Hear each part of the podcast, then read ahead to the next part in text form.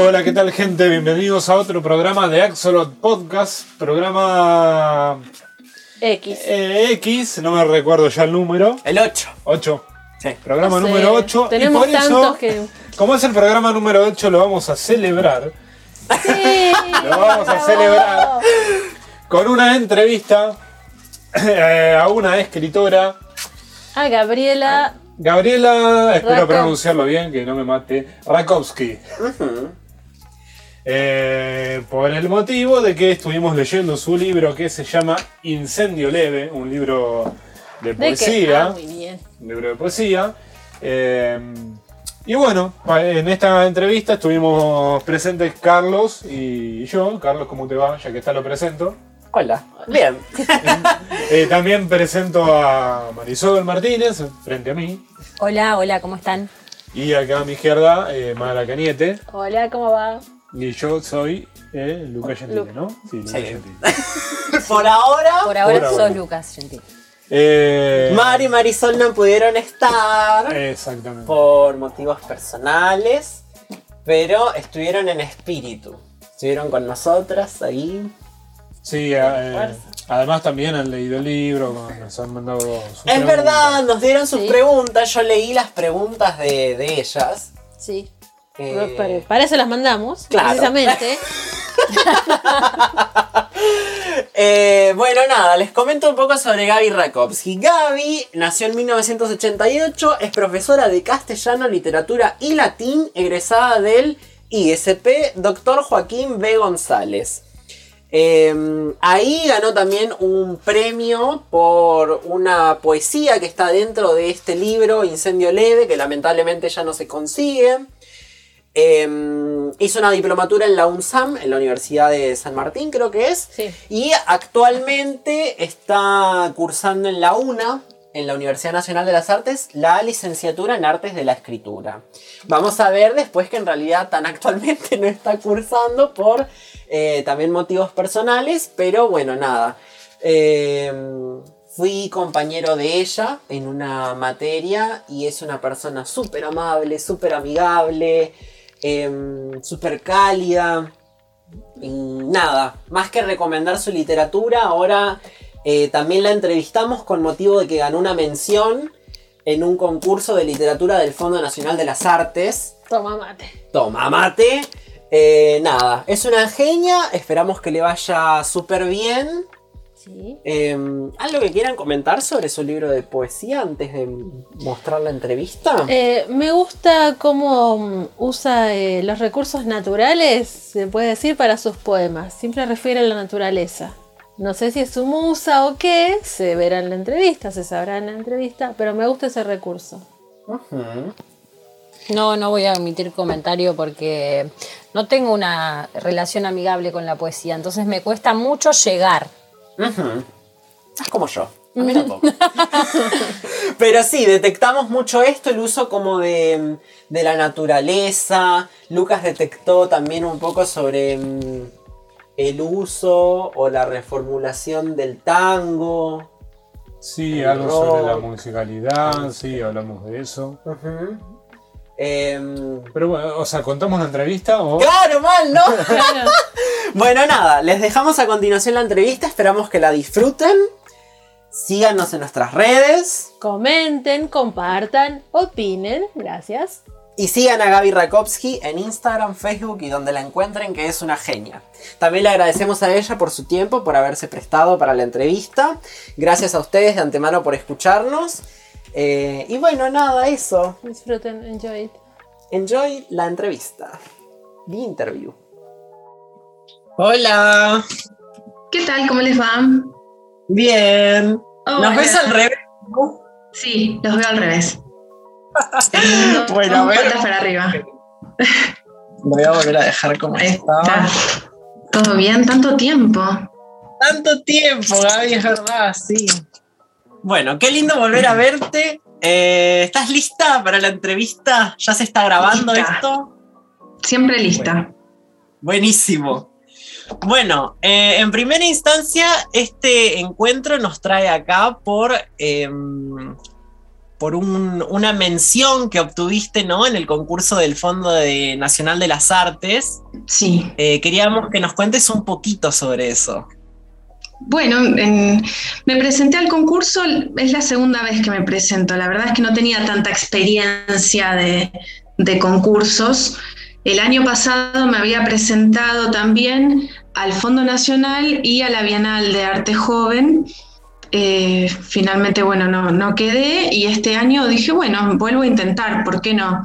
Eh, sé que hay un discurso que da vueltas que dice algo así como como que bueno, que son pocos, que es cuestión de suerte, que eh, no sé, que tenés que tener, eh, ser un poco más conocido, circular, qué sé yo, para mí es una oportunidad, yo no me quedé atada a ese imaginario popular de que los concursos no, por suerte no me quedé atada a eso y, y me presenté.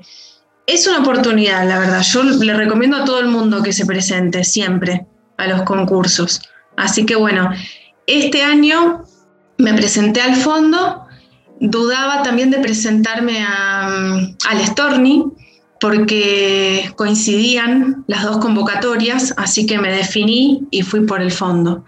Eh, me pareció raro que, dos concursos tan grandes eh, hubieran lanzado, hubieran abierto la convocatoria al mismo tiempo. Yo hubiese puesto uno a principio de año y otro un poco después para darle la oportunidad a toda la gente que tal vez no hubiera quedado en el primero, ¿no? Así que bueno, elegí y por suerte quedé, que, que- o sea, salió una, una mención de ahí, del fondo. Una sorpresa, porque la verdad es que no, no conozco a nadie de, o sea, no, no, no tengo idea muy bien cómo es el proceso, cómo se elige. Sí me parece que está muy bueno que haya seudónimos. O sea, todos los que nos presentamos al fondo nos presentamos con un seudónimo, no con nuestro nombre real. Y eso me parece muy valioso. Me parece que es eh, una experiencia democratizadora, ¿cómo se dice? Este, eh, hay otros concursos que no. Vos te tenés que presentar con tu nombre real y, y bueno, ahí, ahí no sé, dudo un poco, pero esto de buscar un seudónimo y de presentarme así de manera anónima al concurso me pareció muy transparente y, y por eso es que me da tanta alegría haber quedado. Así que muy contenta. De hecho, de hecho esa es una, es una novedad de este año del concurso, porque el año pasado, que también fue con el cambio de dirección, que entró Mariana Enríquez a ser la directora del Fondo Nacional, Sí. en el primer concurso que se lanza, post Macri, eh, no, no estaba la cuestión de los seudónimos, entonces te tenías que presentar con nombre y apellido. Y es verdad esto que vos decís que hay como un imaginario y un... Sí. No, es, no es prejuicio, pero es como un miedo, ¿no? En, en- en la- en- en los escritores más que nada jóvenes o amateurs o inexpertos a voy a presentarme, pero ya sé que no voy a ganar. Y a mí Claro, me porque pasó... tiene que ver con un recorrido, ¿no? Con una experiencia. y uno dice, bueno, pero ¿cómo, ¿cómo empezás vos, escritor joven? ¿Cómo empezás a tener experiencia? Te tenés que mover. Claro.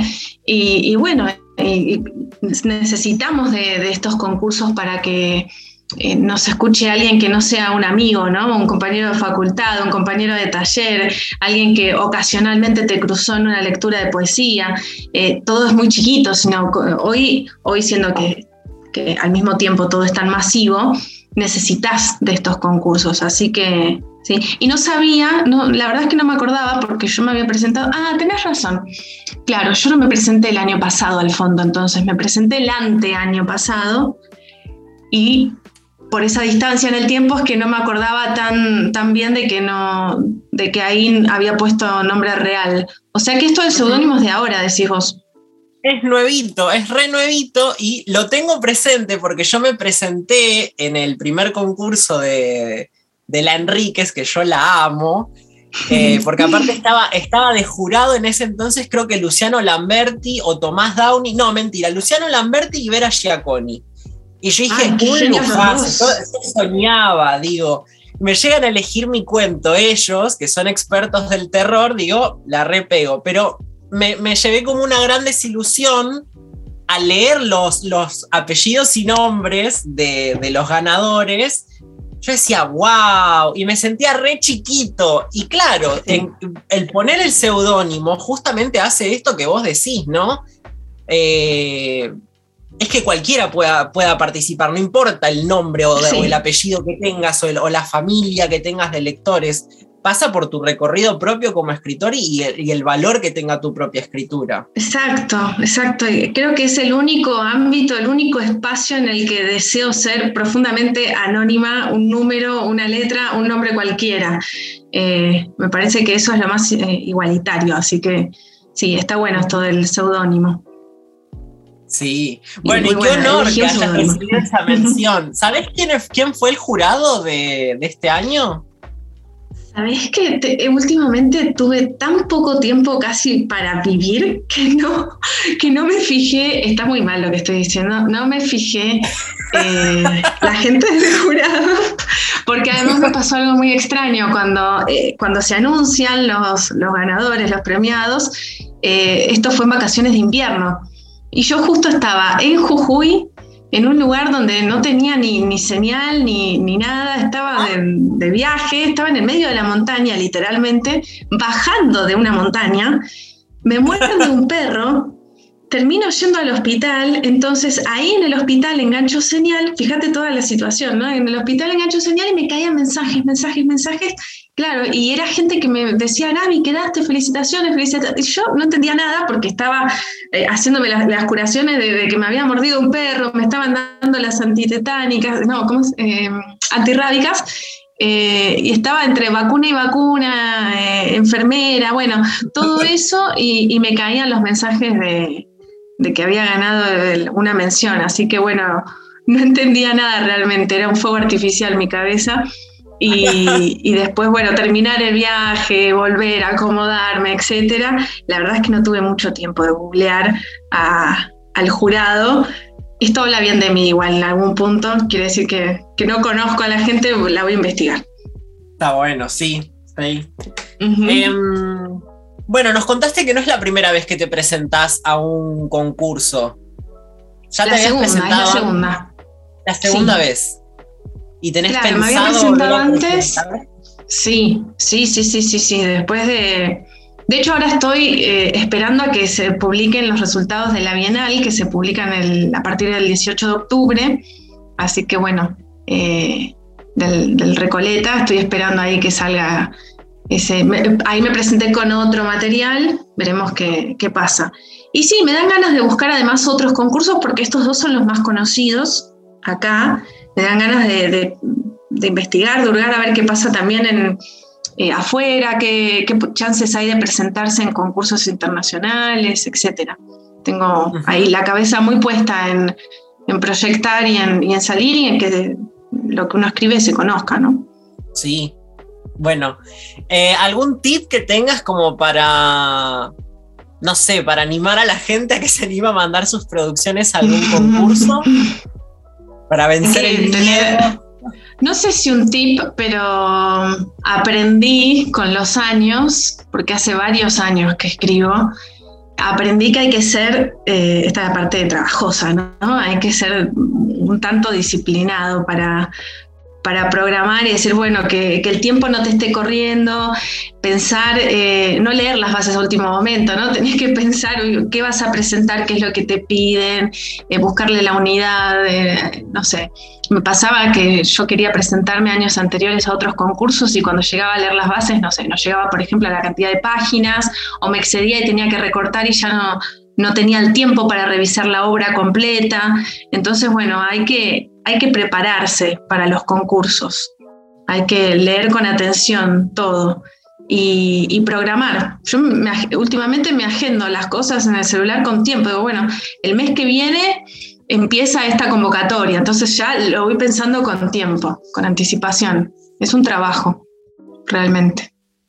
De esto me quedo con dos cosas. Primero mencionaste que hace, bueno, muchos años que estás en la escritura y también que hay que darle tiempo, ¿no? A la parte de la corrección, de la revisión. ¿Vos estás dando talleres o asistiendo a talleres de escritura? Voy, voy a talleres de escritura y también los doy esporádicamente porque no, no mantengo un ciclo de todo el año, pero sí voy lanzando cada tanto en algún centro cultural o de manera privada, sí. El taller es una parte muy fundamental de mi existencia. Así que hace muchos años que, los transito y que los doy, que los preparo, que los pienso. Eh, cuando voy, bueno, es una formación, ¿no?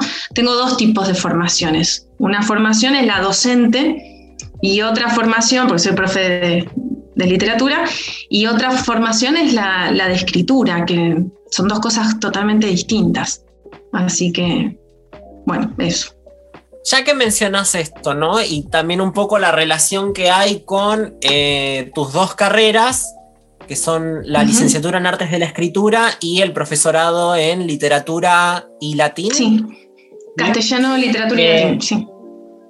Ahí está. Em, vos sabés que en la, en, la, en la UNA no es todo poesía, sino que también nos obligan un poco a escribir sobre eh, narrativa breve, narrativa un poco más extensa. También está eh, la parte de guiones en audiovisual o narrativa para videojuegos, también que se incluyó hace poquito en el programa de la carrera. Vos, ¿cómo te llevas con todo eso? Desde muy chica, bueno, yo iba a una escuela artística, que está un poco denostada, ¿no? Y a mí me parece tan importante la educación artística. En esa escuela teníamos, además de las materias que tiene todo adolescente, eh, de las materias de tronco común, teníamos este, desde cine hasta, no sé, robótica, teatro, expresión corporal. Entonces, siempre estuve habituada a pensar en, no sé, para teatro yo no era la que salía al escenario, sino la que estaba detrás de escena planeando todo. Que la luz estuviera bien, que la música concordara, que la ropa, que el guion. Después en el Rojas, de manera eh, privada, digamos, hice eh, algunos talleres de, de guion. En la UNA llegué a cursar narrativa con Gabriela Cabezón Cámara, bueno, poesía con Juan Fernando ¿no? García, que, nos cruzamos ahí, eh, con Genovese, este, con Mirta Rosemer, así que eh, nada, personalidades del mundo poético. Estoy habituada a pensar en todos estos géneros, en el guion, en la narrativa, en la poesía. Cuando empecé a escribir, o sea, el primer taller al que fui en realidad mi intención era escribir narrativa.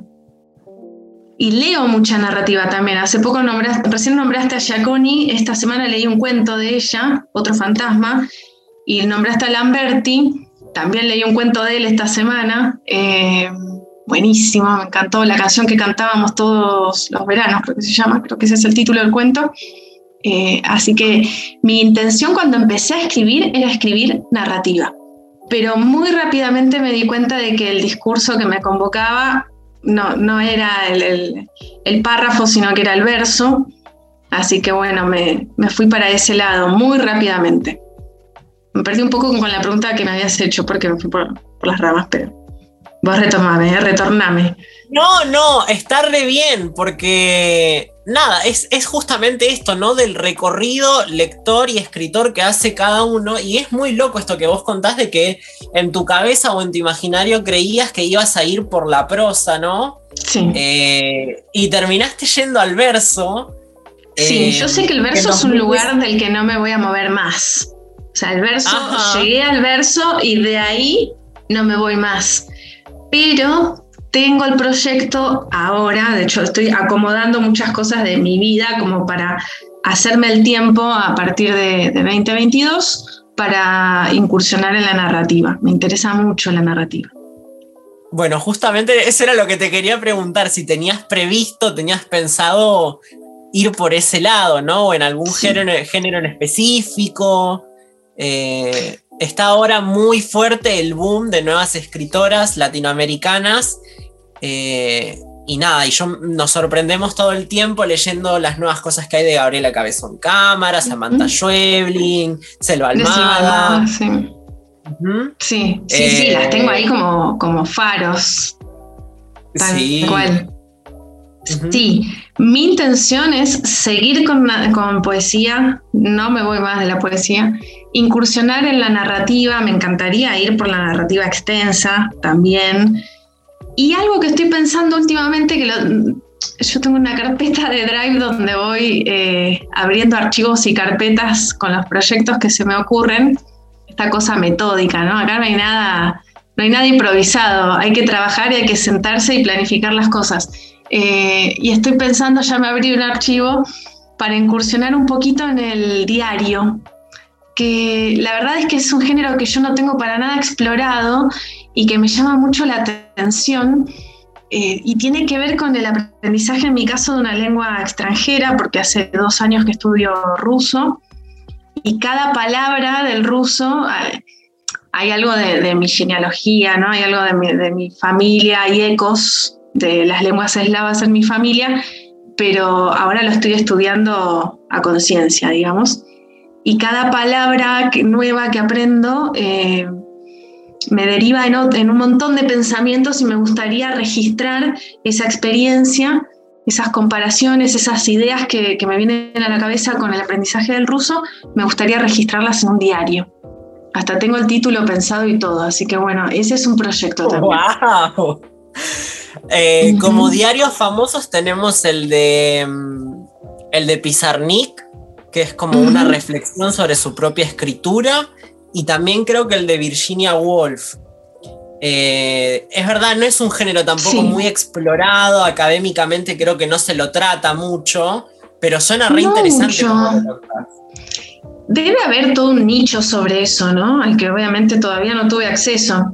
Seguramente si me pongo a investigar eh, voy a encontrar un montón de material.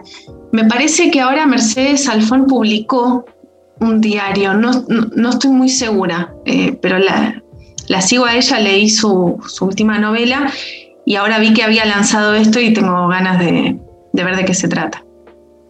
Lo googlearemos. Exacto, exacto.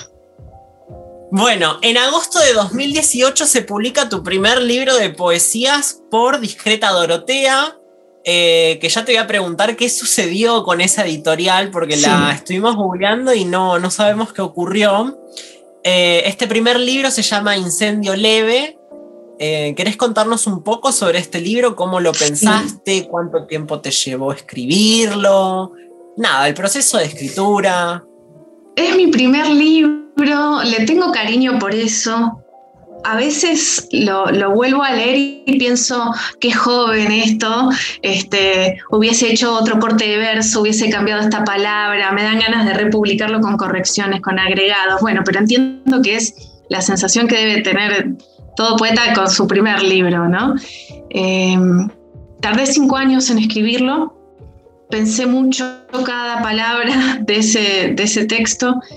La disfruté mucho de la edición también, la edición es bellísima. Eh, Alicia Salvi había fundado hacía muy poquitos meses nada más esta editorial. Eh, Alicia, no sé si la conocen de nombre, les cuento un poquito. Ella eh, fue presidenta de Alija durante muchísimos años, la Asociación de Literatura Infantil y Juvenil de Argentina. Nos representaba en el mundo, eh, una persona muy, muy, muy generosa, que sabía muchísimo, aprendí mucho de ella. Eh, apenas, bueno, em- empieza con su proyecto de la editorial, a los pocos meses ella mm, se enferma de cáncer y muere al año. Así que la editorial lamentablemente murió con ella, eh, alcanzó a publicar cinco o seis libros y para mí fue todo un, todo un regalo que me hubiera dado la, la posibilidad de, de publicar con ella en ese año que bueno que Alicia no, no, estuvo muy bien, yo no la quería molestar y ella, ella me buscaba y me decía, pero pre, mandame tu material, me ponía plazos, me decía, te espero hasta este mes y vos me mandás tu, tu material y yo quiero que se publique. Así que bueno, fue un proceso lindo porque fue lo último que pude compartir con ella. Qué lindo y qué importante, ¿no? Quedó súper Sí. especial y, y el libro también, ¿no? Vas sí. a tener como. Sí, como el recuerdo. Ese recuerdo, de- sí. Del, del primer libro y además una persona muy que influyó mucho en mi formación como docente y como escritora y también como persona. Así que bueno, eh, esa, es, esa es la experiencia con Alicia. Y, y, bueno, y también aprendí mucho sobre la edición, cosa que yo no, obviamente no sabía porque nunca había publicado antes, desde, no sé, el tipo de papel hasta pensar la letra, ver la maqueta, ¿no? Eh, algunos, eh, me di el lujo de, jugar un poco plásticamente con el libro porque, por ejemplo, hay un poema que habla sobre los, los reflejos, la lluvia, el piso, las luces, entonces Eh, a la diseñadora le pedí si podíamos poner el texto al derecho y el texto volcado al revés, como si fuese un espejo. Entonces, bueno, marcas de agua, jugamos mucho con eso. Hay, hay pequeñas ilustraciones en el interior del libro, eh, hojitas sueltas por ahí, la naturaleza siempre. Eh, no sé, desde elegir el color, todo, todo, era, todo me fascinaba. La tapa la dibujé yo y después le pedí a, una, a la diseñadora que, bueno, que ella lo hiciera mucho mejor y digitalmente, pero el diseño es mío. Em, todo, todo lo que se podía hacer en ese libro, de todo participé. Así que un recuerdo muy lindo. qué bueno, qué bueno es. Porque aparte está bueno hablar, eh, no me quiero extender mucho sobre esto, ¿no? Pero en pensar en la literatura como... El, el libro como objeto, ¿no? El libro como objeto para analizar no solamente el poema un poema solo, sino cómo va ese poema en relación con los otros. Vos, por ejemplo, los dividiste en cuatro partes, ¿no? ¿O cinco? Sí, cinco, cinco partes, sí, por temas. Ajá. Y eh, e, está buenísimo esto, ¿no? De ir pensando también, bueno, para Bartes el autor murió, ¿no? Pero en pensar cómo el, el autor influye sobre, sobre el objeto libro, que creo que fue algo que también habíamos discutido en la cursada, eh, con nuestro profe que era el fundador de, de, Barba de Abejas. Sí, con Eric, Eric Sherlock, sí. Bueno, nada, es un debate larguísimo, pero es súper interesante y está bueno que lo traigas acá. Sí, re lindo. Y ahora que hablas de las cinco partes del libro, mirándolo a la distancia, que tampoco pasó tanto tiempo, pero para mí es un abismo, porque pasaron muchas, muchas cosas en este... Una vez que vos publicás tu primer libro, listo, ya tu cabeza quedó ahí y, y volás para otro lado.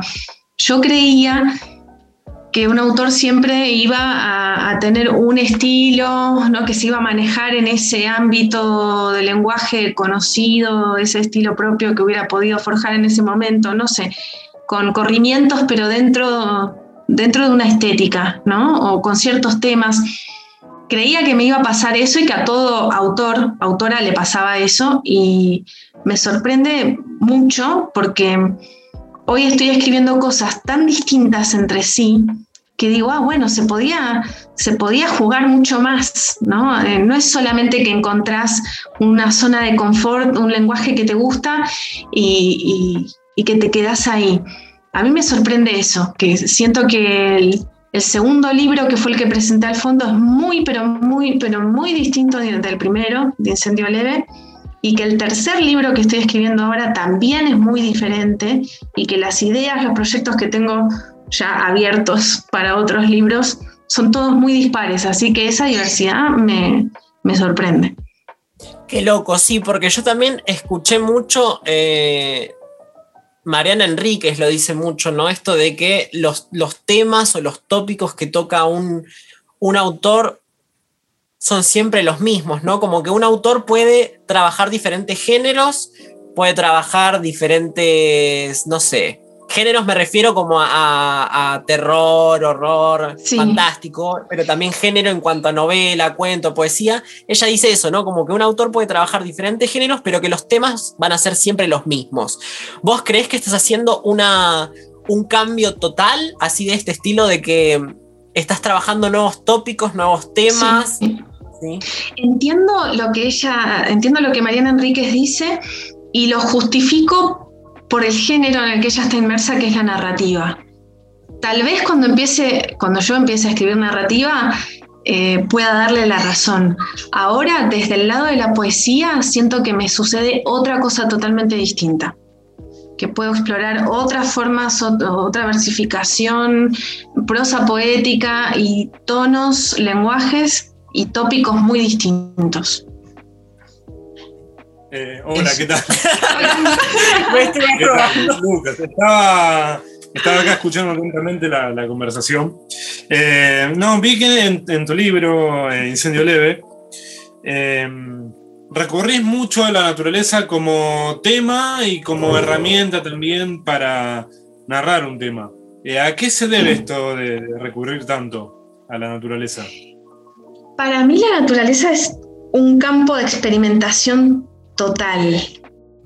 me gusta la naturaleza, es cierto, hay algo biográfico, pero también eh, en los talleres me dicen que tengo, me preguntan, me preguntan en los talleres cuando eh, ingresa gente nueva que no me conoce, me preguntan si yo soy bióloga o, si me, no sé, me dedico a, otro palo, ¿no? Y, y a mí me gusta un poco que me confundan con eso, porque tiene que ver con el trabajo de investigación que hago. A veces, eh, no sé, me sorprendo leyendo sobre física, papers sobre física, cosas de astronomía. Eh, me voy a la, no sé, a la historia y, busco cómo los griegos pensaban algún fenómeno natural.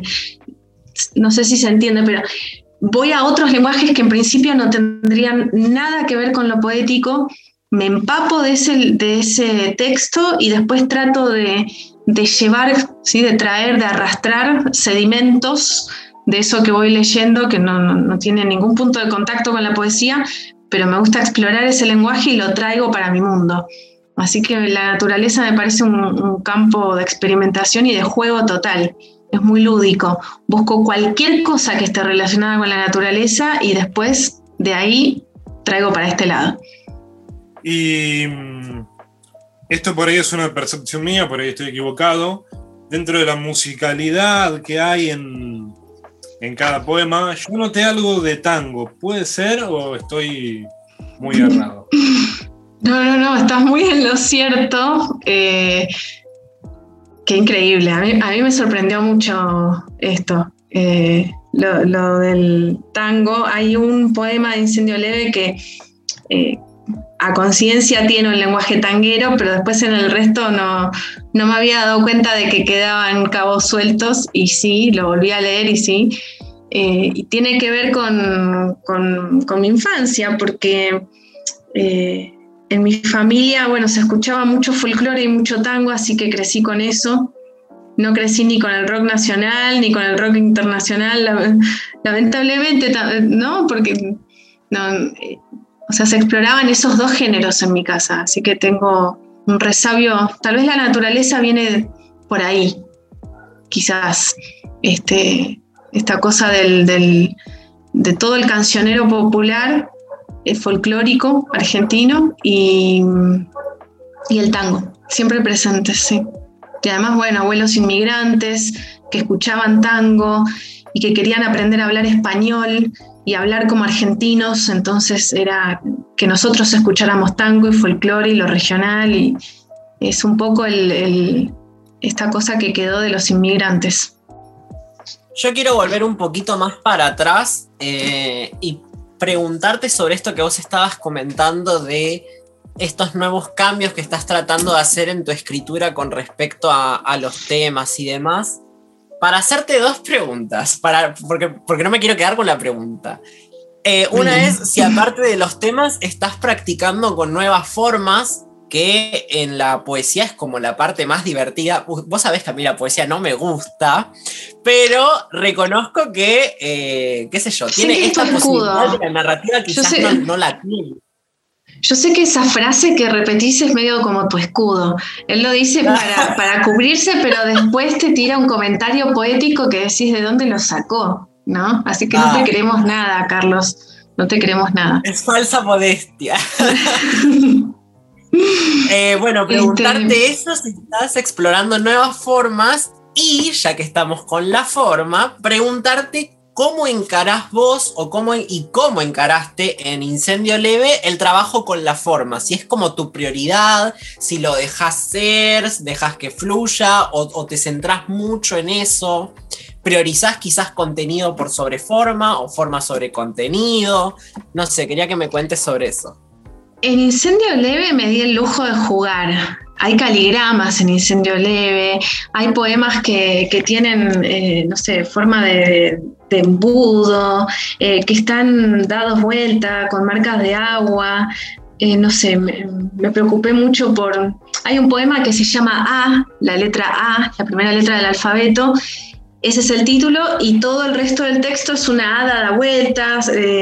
me fijé también mucho en la separación en estrofas de Incendio Leve poemas que son más alargados, poemas que son más compactos y grandes y de largo aliento. O sea, el, texto que abre Incendio Leve es una, a modo de mini prólogo propio, es una prosa poética, así que en Incendio Leve hay mucha variedad de forma. Creo que, que me di el lujo de jugar ahí y ahora no me está pasando eso, ahora soy muy consciente del trabajo con el verso libre Así que, y de hecho me di cuenta hoy, hoy lo estaba pensando esto, que estoy escribiendo poemas compactos que no están divididos en estrofas, son núcleos compactos em, y, siempre el verso libre. Estoy trabajando con eso ahora. Esa es mi búsqueda nueva. Creo que Incendio Leve es un libro un poco más juvenil y ahí jugué con la forma y ahora eso ya no me interesa tanto. Mira, ¿Podrías contarle un poco a nuestros oyentes de qué se trata esto del verso libre?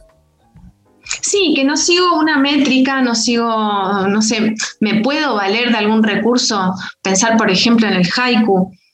Suelo pensar los haikus para los finales de los poemas, por ejemplo, eh, o para los inicios. Me gusta eso de pensar, no sé, hay, hay poetas como Sharon Olds que ponen mucho énfasis en el comienzo del poema y después todo el desarrollo es una, continuación, una explicación, es abrir ese mundo que se plantea en los primeros versos. Y a mí me gusta darlo vuelta. Yo me considero más una poeta de los finales. ¿no? Creo que pienso la forma hoy desde ese punto de vista, no tanto en contar sílabas y en ver si el verso rima, eso no me interesa para nada. Eh, sí puedo tomar cosas que, leo por ahí, por ejemplo, si bueno, si justo estoy leyendo un material sobre haiku, decir cómo lo puedo traer, cómo lo puedo usar como recurso, eh, o pienso en los comienzos o pienso en los finales de los poemas, pero no es que estoy contando sílabas, no, eso no. no como yo En, el programa que escuchaste. Tampoco te creemos, no te creemos eso. Escúchame, Gaby. Te Hay experimentos raros igual, ¿eh? ¿Eh? Hay gente que hoy escribe sonetos, hay experimentos raros y que son muy buenos y que ganan premios, pero bueno, deben tener un motivo para hacerlo, ¿no? Así que no, si alguien cuenta sílabas, debe tener un motivo. Si alguien escribe en soneto hoy, debe tener un, motivo. Lo está actualizando, está planteando otra cosa, está retomando, no sé, el siglo de oro, no sé. Pero para trabajar con una forma hay que tener un motivo. Hay que tenerlo claro eso. Qué importante eso que decís. Em, te quería hacer una pregunta, porque me quedó colgada. Vos recién mencionaste a la fundadora de, Discreta Dorotea como una referencia muy importante, ¿no? Em, también mencionaste a las autoras que están ahora, autoras contemporáneas, a Gabriela Cabezón Cámara, también a profes de la universidad. ¿Qué escritores podrías mencionar que fueron influyentes en tu recorrido como escritora? Sí. pueden ser poetas, ¿no? Sí, sí. si voy por el lado docente, que además, bueno, justo Alicia Salvi era escritora y docente, y en mi formación otra persona muy, pero muy, pero muy importante para mí es Isabel Basalo, que también formadora de docentes eh, y escritora y poeta y tallerista, así que fue como mi primera maestra, digamos, en Incendio Leve, de hecho se escribió en gran parte en, participando de su taller, así que ellas son como las personas allegadas que, marcaron un poco mi camino y después, bueno, están todas las lecturas, ¿no?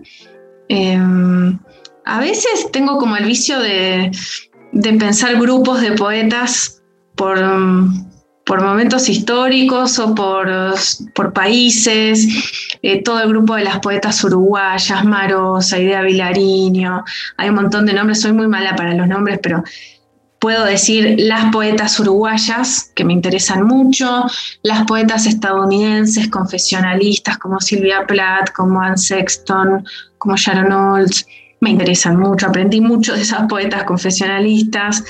Después, no sé, podría nombrar eh, otros escritores latinoamericanos, Watanabe, me gusta muchísimo Watanabe, tiene una, una delicadeza que me parece asombrosa. Eh, esa cosa como herencia oriental, pero del lado de Latinoamérica, o esa fusión muy, muy linda de Watanabe, eso me gusta mucho. Él trabaja mucho con la naturaleza también. Y esta semana estuve leyendo, por ejemplo, a Soledad Castresana, que no sé si la ubican, escritora argentina, que ahora creo que vive en Dominicana. Este, bueno, ella tiene un libro, varios, pero tiene uno que, que me impactó bastante. Se llama Carneada, ese texto, y, y hay mucho de, de, cosa media argentina, de la pampa, de faenar el animal, pero hecho poema. Creo que conecta muy bien con todas mis raíces folclóricas y de abuelos inmigrantes y, de los poemas que yo estaba escribiendo, que ya había cerrado el libro cuando la conocía, cuando conocí la poesía Castresana, me, me impactó esa coincidencia, ¿no? Cuando descubrís un autor que de repente tiene eh, algún punto de contacto con lo que vos estás escribiendo, eso me parece hasta, mágico, no sé. Un poeta muy importante también, eh, Faro, Faro, Faro para mí, pero que lo descubrí hace poquísimo tiempo, es Leopoldo Castilla, y no puedo creer cómo no lo encontré antes. Así que ahora estoy rastreando los libros de él por todos lados Hace un mes conseguí uno que se llama, es una antología, la publicó Visor, se llama Era el único planeta que cantaba. Una antología de él porque casi toda su obra está publicada afuera. Él es argentino, nació en Salta, está vivo y, y me fascina, me fascina lo que escribe. Así que bueno, ahí tengo una gran recomendación para hacer, un club de fans donde yo soy la número uno, socia fundadora de Leopoldo Castilla, soy yo eso va a quedar asentado acá. Eh, también estuve incursionando un poquito en Arnaldo Calveira, pero recién ahora, o sea, estoy conociendo a Calveira, ese lenguaje surrealista que tiene, muy raro, así que bueno, está bueno también. Después, no sé, em, sigo con mi vicio de, grupos de poetas por países y están las poetas em, de Brasil también, Adelia Prado, que la publicó Griselda García acá. Eh, eh, tiene un estilo muy distinto al mío porque ella es más irónica y, trabaja un poco con la religión, con el discurso religioso, que yo debo tener dos o tres poemas que retoman algo del discurso religioso, obviamente lo dan vuelta.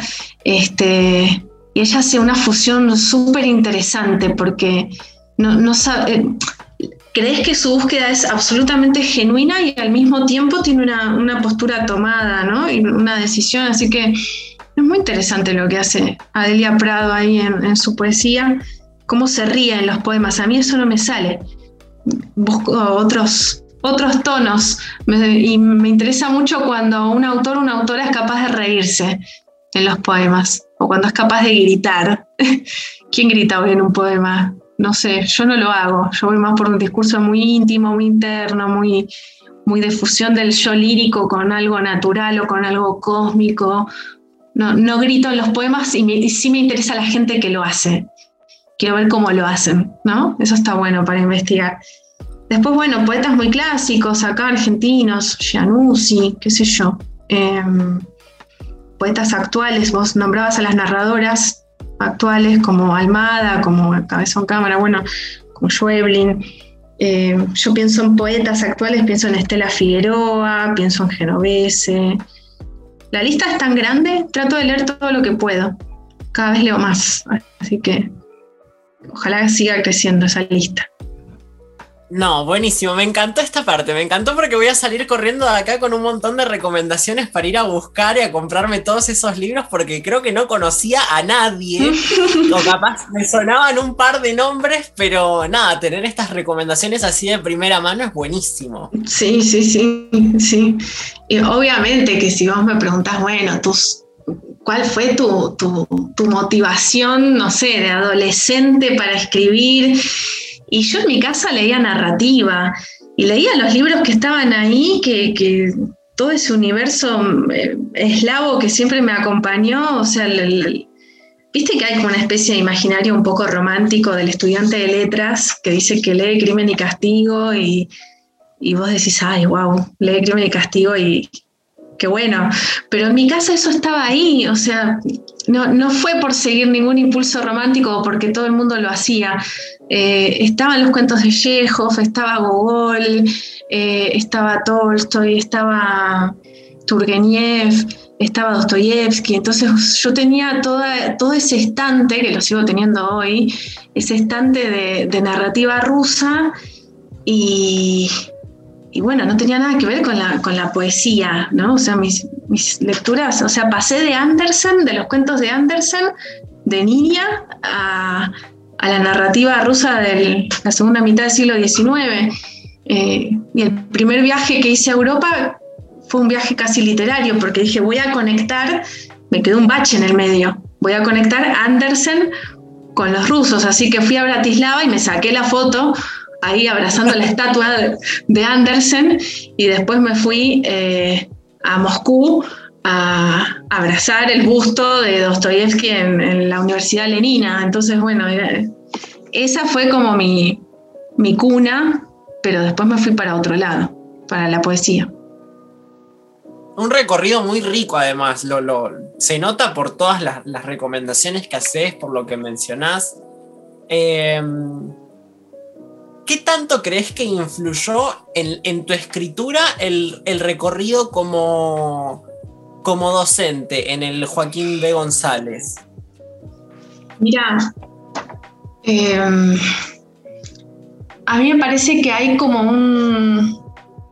Hay dos tipos de discursos sobre la poesía y que, y que nacen ahí, nacen en la escuela. Por un lado está ese discurso de que la poesía es meramente la expresión de un sentimiento y entonces nos quedamos en una cosa emocional y en el poema eh, que viene con el chocolate, ¿no? Eh, entonces pasa a ser, queda ahí, queda como, como un poco vacío y, no sé si vacío, pero muy limitado, ¿no? Un discurso limitado, como bueno, el poema es aquel verso que habla del, del amor y, y, no, hay que incentivar otro tipo de lecturas también. Esa, pero también otras, otro tipo de lecturas en los adolescentes y en los docentes.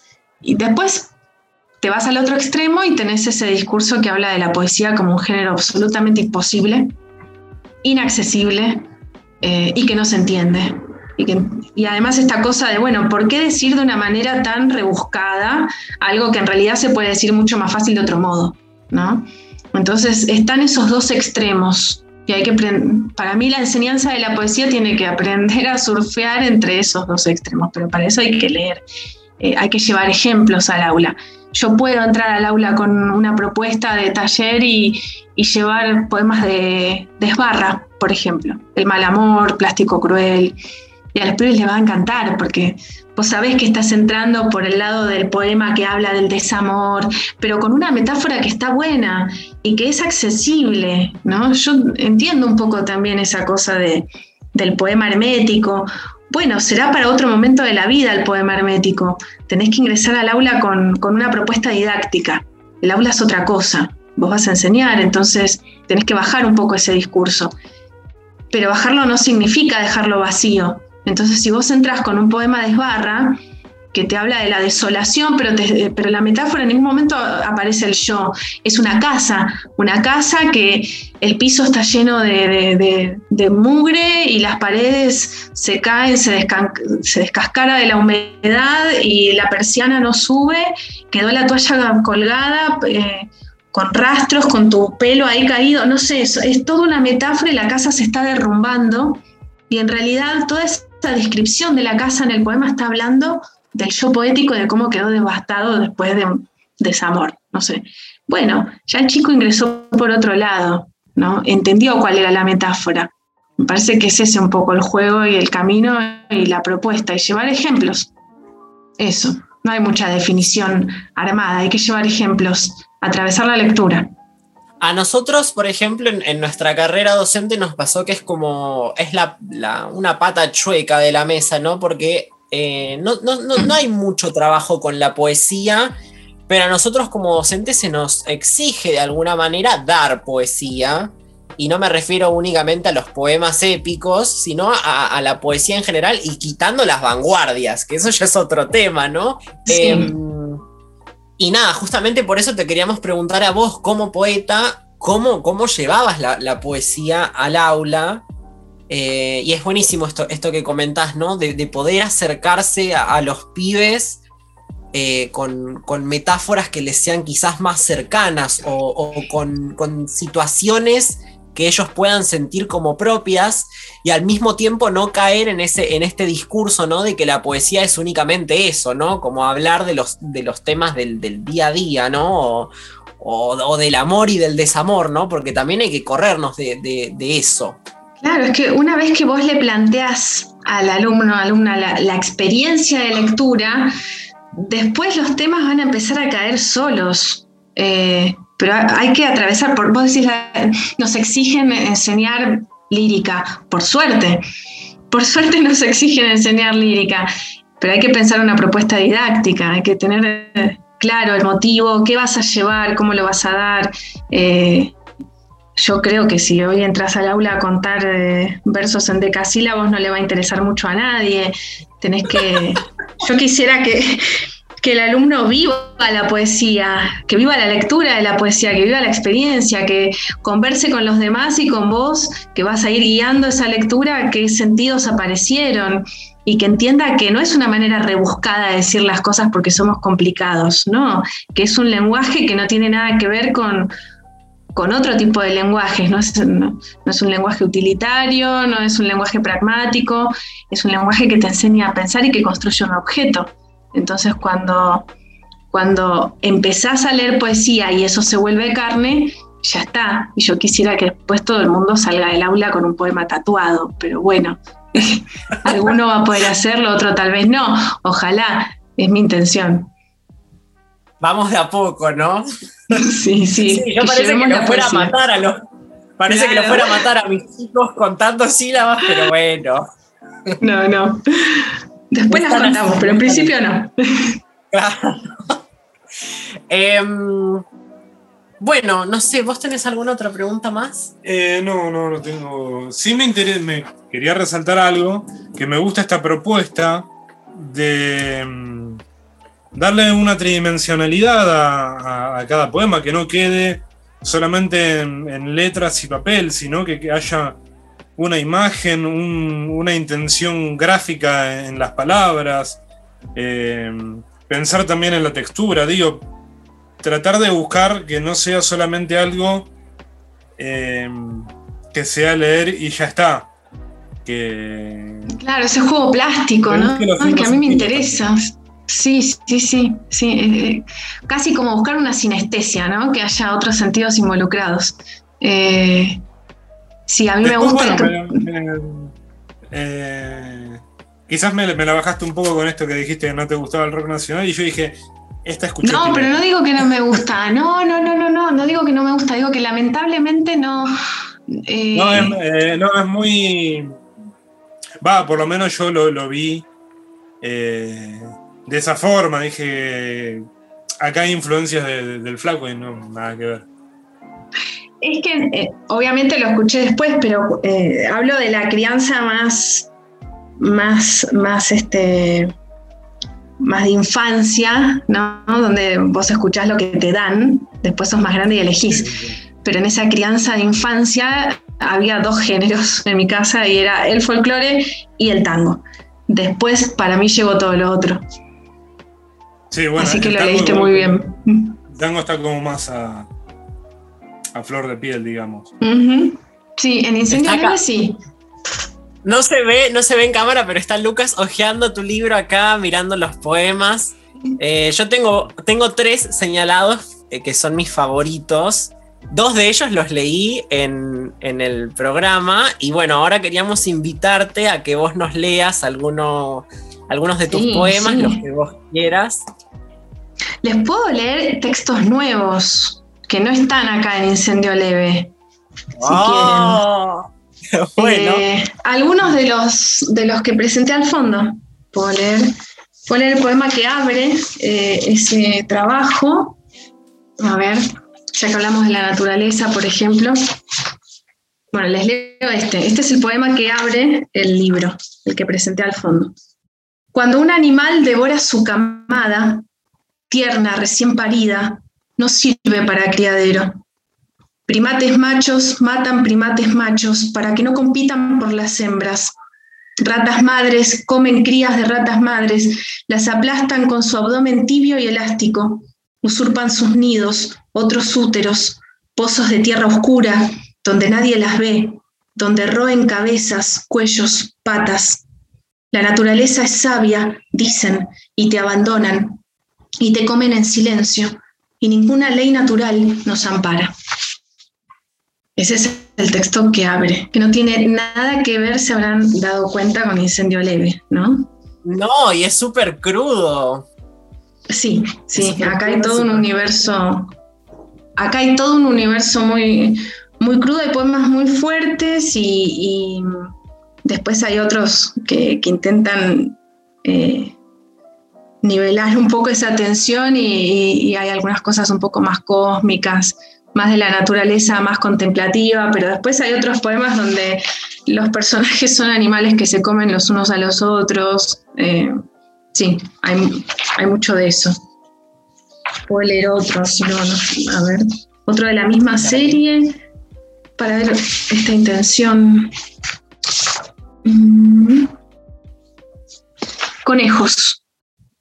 Mataste conejos frente a mí. Dijiste que no podía encariñarme, no podían ser nuestras mascotas. Los colgabas de un árbol y el mundo al revés era lo último que veían.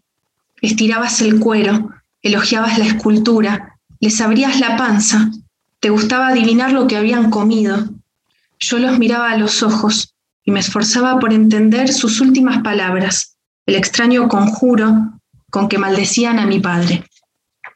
Ese es otro de los poemas de la serie de los conejos. Puedo leer uno, uno más, si quieren, como para no hundirnos tanto.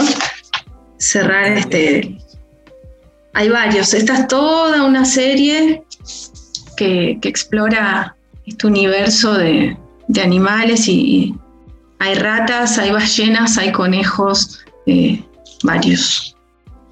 La ropa tendida. Hay que tender los cuerpos, escurrir los conejos como sábanas blancas, mecerlos al viento.